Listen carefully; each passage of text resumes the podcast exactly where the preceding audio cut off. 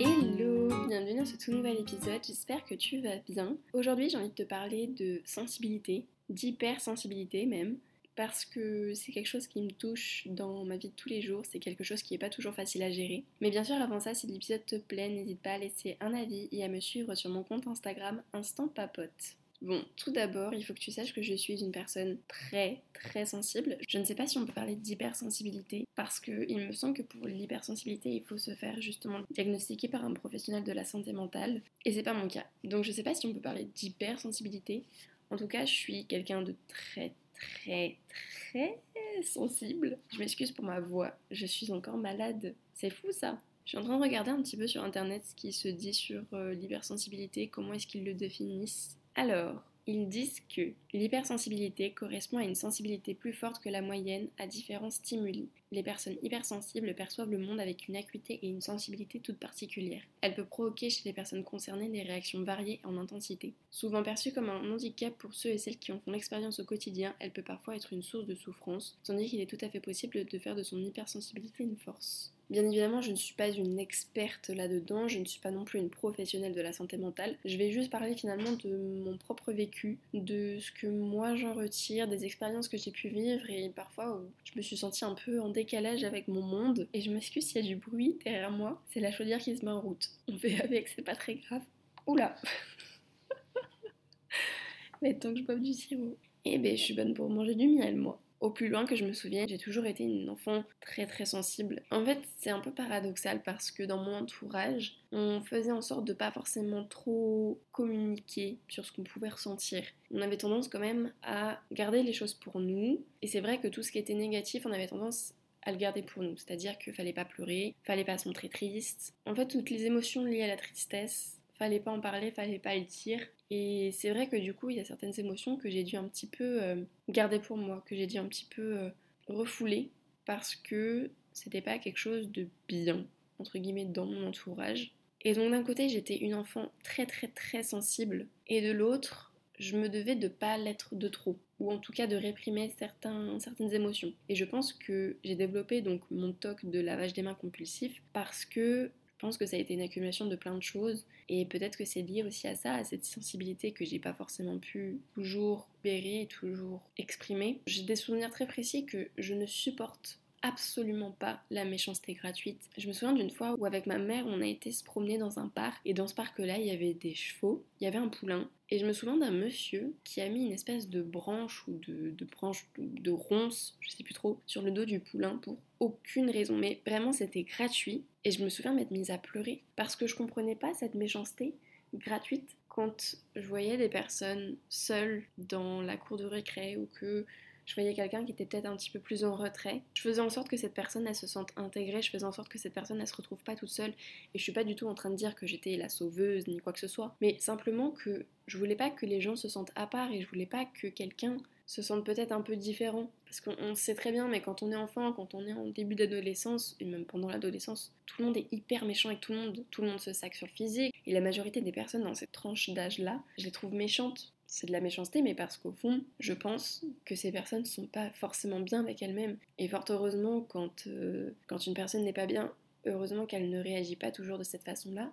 Mais je pense que l'adolescence, c'est, l'âge bête. Et c'est vrai que du coup, ben, il y a des moments où, c'était difficile parce que euh, je suis le genre de personne à pleurer très facilement que ce soit pour quelque chose de triste, que ce soit de la colère, que ce soit de la frustration. En fait, dès que je vais pas réussir à exprimer correctement ce que je ressens, parce que parfois je comprends même pas ce que je ressens. Donc quand tu comprends pas ce que tu ressens, c'est difficile de mettre des mots là-dessus. Je suis très sensible aussi avec les animaux, pour la cause animale. Et je sais pas si tu as déjà vu le film documentaire qui s'appelle Blackfish qui parle en fait des orques, mais qui parle des orques qui sont dans des parcs aquatiques style Marineland. Mais c'est immonde, c'est parce que euh, ces animaux euh, qui sont très très intelligents se retrouvent dans, des bassins mais mille fois trop petits pour eux. Et, en fait, ce documentaire parle des attaques d'orques dans les parcs aquatiques, des attaques contre leurs dresseurs. Malheureusement, certains de ces dresseurs sont décédés. Ce film documentaire met vraiment en lumière le fait que ces animaux n'ont rien à faire dans des parcs, n'ont rien à faire en captivité. Parce que les orques, dans leur milieu naturel, nagent environ 150 voire 200 km par jour. Bien évidemment que leur bassin dans les parcs aquatiques ne leur convient pas, ne correspond pas à leurs besoins. C'est malheureux et à l'époque on n'était absolument pas renseigné là-dessus et je peux pas blâmer mes parents, même si c'est une erreur de leur part, mais on m'a déjà emmené dans un Marineland et oui, j'ai vu un spectacle d'orques. Mais pourquoi donner de l'argent à ces parcs alors que tu as des associations qui font en sorte de justement de tout mettre en œuvre pour libérer tous ces, tous ces animaux qui n'ont rien à faire ici Après ça, être littéralement tombée amoureuse des orques, d'être tombée amoureuse de leur beauté, de leur prestance, de, de leur force. Je vais pas faire un épisode que là-dessus, bien sûr, mais c'est un sujet qui m'intéresse énormément, donc je t'en parle. Et je trouve ça malheureux que l'être humain se considère au-dessus de tout ça, au-dessus des, règles de la nature, au-dessus de, la force de la nature. Mais tout ça pour dire que être sensible, je vais dire être ultra sensible, parce que je peux pas me considérer comme hypersensible étant donné que je me suis jamais fait diagnostiquer, donc je, n'ai pas cette prétention-là. Mais pour quelqu'un d'ultra sensible, par exemple, regarder les informations, c'est difficile. C'est difficile parce, parce que tu, tu, te rends compte de toute la misère du monde, de tous les malheurs du monde. Ça te fait de la peine parce que tu comprends pas les réactions de, des humains, tu comprends pas pourquoi il y a une telle méchanceté. Mais ce qui est bien aussi avec l'ultra-sensibilité, c'est que quand tu discutes avec quelqu'un, tu perçois complètement ses sentiments et tu arrives vraiment, vraiment à te mettre à la place de cette personne. J'ai un souvenir très net. Je suis chez une amie, je suis en primaire, donc je dois avoir, je sais pas, 8-9 ans, et euh, je dors chez elle, et cette amie me confie qu'elle a un mal-être. Je vais pas dire le pourquoi du comment, et je vais pas, euh, pas raconter sa vie, mais elle me confie qu'elle a un vrai, vrai mal-être en elle, et elle se met à pleurer. Et en fait, elle m'explique avec tellement de précision ce qu'elle ressent, comment elle se sent, que je me sens littéralement à sa place. Il y a vraiment eu ce truc de wow, attends, mais faut que je mette de la distance parce que je me sens, je me sens aussi mal qu'elle, elle se sent mal, alors que ce n'est pas ma douleur à moi, c'est sa douleur à elle. Ce que je peux faire, c'est l'aider au mieux, mais je ne peux pas prendre sa douleur. Dans ma tête de petite fille, ça m'a fait bizarre en fait. Et je suis le genre de personne aussi à je pense que je suis quelque part un peu une éponge émotionnelle, c'est-à-dire que quand je suis dans un groupe de personnes, s'il y a de l'agacement, je vais me retrouver agacée. S'il y a de la tension, je vais la sentir. Et, parfois, c'est difficile d'être en groupe parce que quand je suis en groupe, ça me vide complètement de mon énergie et j'ai besoin en fait de, de recharger ma batterie en étant seule. Parfois, je me sens juste épuisée psychologiquement, même physiquement aussi parfois, parce que ça me pompe trop d'énergie. Donc, je suis pas la personne qui va sortir tous les soirs, malheureusement, qui va euh, aller dans des endroits bondés tous les soirs parce que je ne peux pas. C'est pas possible pour moi. Même si j'adore faire la fête, même si j'adore euh, être entourée de gens, mais pas tout le temps et pas tous les jours. Mais c'est vrai que parfois j'ai aussi l'impression de me sentir complètement incomprise. Je me rends compte aussi que quand je suis triste, je suis triste mais longtemps. C'est-à-dire que quand je vais être triste, il va me falloir plusieurs jours pour me dire bon, allez, on se laisse pas abattre, ça va aller, tranquille, euh, ça va le faire. Un autre truc qui m'est arrivé aussi une fois, c'est que j'étais dans une animalerie et en fait il y avait un, petit chiot qui était dans, un espèce d'enclos. Et donc je m'accroupis et je regarde ce petit chien et il me fixe, mais avec des yeux, mais il était tellement mignon. Et en fait, il me fixe avec des yeux remplis d'amour et, peut-être même remplis d'espoir en fait. Et je me suis effondrée dans l'animalerie. Je me suis mise à pleurer toutes les larmes de mon corps dans l'animalerie parce qu'il m'a brisé le cœur, parce que je me suis dit que qu'il était malheureux, qu'il cherchait juste à sortir de, ce truc-là et comme un petit animal triste en fait. Et ça m'avait tellement mal au cœur que j'ai dû sortir juste de l'animalerie. Et j'étais avec Tanguy et Tanguy me regardait et me disait mais qu'est-ce que t'as? Je comprends pas pourquoi tu pleures là.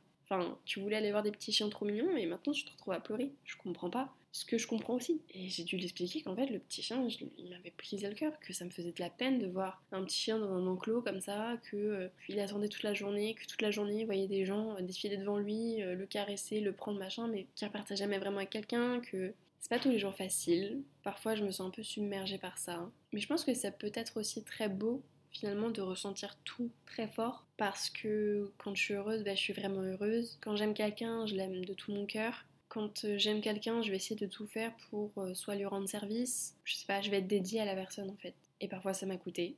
Parfois ça a été aussi quelque chose de très beau parce que j'ai jamais été déçue de cette personne. Parce que la personne pour qui justement j'ai tout donné me le rend mes fois 10 et je pense que le fait d'être gentil avec les gens qui nous entourent, c'est une bonne chose et c'est pas quelque chose de faible parce que je trouve quand même qu'on a tendance à voir dans notre société que la gentillesse, la sensibilité, c'est quelque chose de pas bien, qu'il faut pas être trop sensible, qu'il faut pas être trop gentil avec les gens. Pour moi, être humain, c'est pas juste avoir euh, deux bras, deux jambes, c'est être humain, c'est être une personne pleinement conscient que ses actes peuvent avoir des conséquences parfois dramatiques et justement faire en sorte que on fasse ressortir le meilleur de nous. Tu regardes un chien, un chien te donnera toujours tout l'amour qu'il a. Il sera toute sa vie fidèle à toi. Je pense qu'en fait, on a tellement à apprendre des animaux parce que les animaux sont juste bons et ils n'ont pas de vices et ils sont gentils naturellement sans attendre quelque chose en retour. Pour les personnes qui ont déjà eu des animaux, que ce soit un chien, un chat, peu importe, ils sont bons dans, leur fond et, euh, et qu'on puisse faire du mal à un animal, ça me révolte et ça me, ça me fait tellement mal au cœur. Je parle beaucoup des animaux, mais bien sûr que c'est pareil pour les humains, que je comprends pas qu'on puisse être méchant avec d'autres gens gratuitement, qu'on puisse en fait faire du mal intentionnellement. Alors je dis pas que je suis, euh, que je suis irréprochable, bien sûr que j'ai déjà blessé des personnes et, et je le regrette bien sûr, mais, mais en tout cas je fais toujours tout pour blesser le moins possible les personnes qui m'entourent, pour toujours être là pour ces personnes-là. Parfois, en fait, je suis tellement aussi submergée par mes émotions que je vais peut-être rater certains trucs, mais faire du mal intentionnellement juste pour blesser quelqu'un, juste pour la briser, juste pour... Je comprends pas. Et je pense que notre société aurait vraiment besoin d'un coup de gentillesse, d'un élan de gentillesse. Des fois, je sais pas si ça te le fait, mais tu vas être confronté à une situation où tu vas justement observer quelqu'un qui fait quelque chose de bien, qui fait quelque chose de gentil. Et là, tu te dis, ça y est, je reprends foi en l'humanité. Bah c'est un peu ça. Plusieurs fois ça m'est arrivé de d'observer des situations où je me dis ah on n'est pas perdu parce qu'il existe encore des vraies bonnes personnes, des personnes gentilles juste naturellement et que pour ces personnes la gentillesse c'est pas quelque chose de faible. Je dis pas qu'il faut tomber dans la naïveté non plus bien sûr. Parfois moi je me balade dans, dans la rue, je vais faire un sourire aux gens que je croise. Parfois on me redonne pas mon sourire, hein. mais c'est pas grave. Et parfois on... je tombe sur des gens qui me redonnent mon sourire et c'est bête hein. mais tu te dis bah je sais pas, déjà ça te fait du bien à toi. Je sais pas, peut-être que la personne elle est en train de penser à un truc pas ouf, peut-être qu'elle était dans un mauvais mood. Je lui fais un petit sourire, tu te dis ah, ça fait du bien quoi. Voilà, c'était un épisode un peu personnel. J'ai parlé beaucoup des animaux, mais c'est quelque chose qui me touche beaucoup. C'est des êtres, je pense, sur lesquels il faudrait un peu plus euh, prendre exemple. En tout cas, prends soin de tes proches. Sois gentil, sois gentil. Sois bon avec les gens qui, t'entourent. Prends des nouvelles peut-être de personnes à qui t'as pas parlé depuis longtemps. Propose de l'aide peut-être à quelqu'un qui en a besoin. Fais des sourires aux gens dans la rue, ça coûte rien. Et parfois, je pense que ça peut même refaire la journée de quelqu'un. Et je pense vraiment que être gentil et être quelqu'un de sensible ne fait pas de toi quelqu'un de faible. Bien au contraire, je trouve que c'est une vraie, richesse. Si tu as aimé l'épisode, n'hésite pas à mettre 5 étoiles au podcast et à me suivre sur mon compte Instagram Instant Papote. Bisous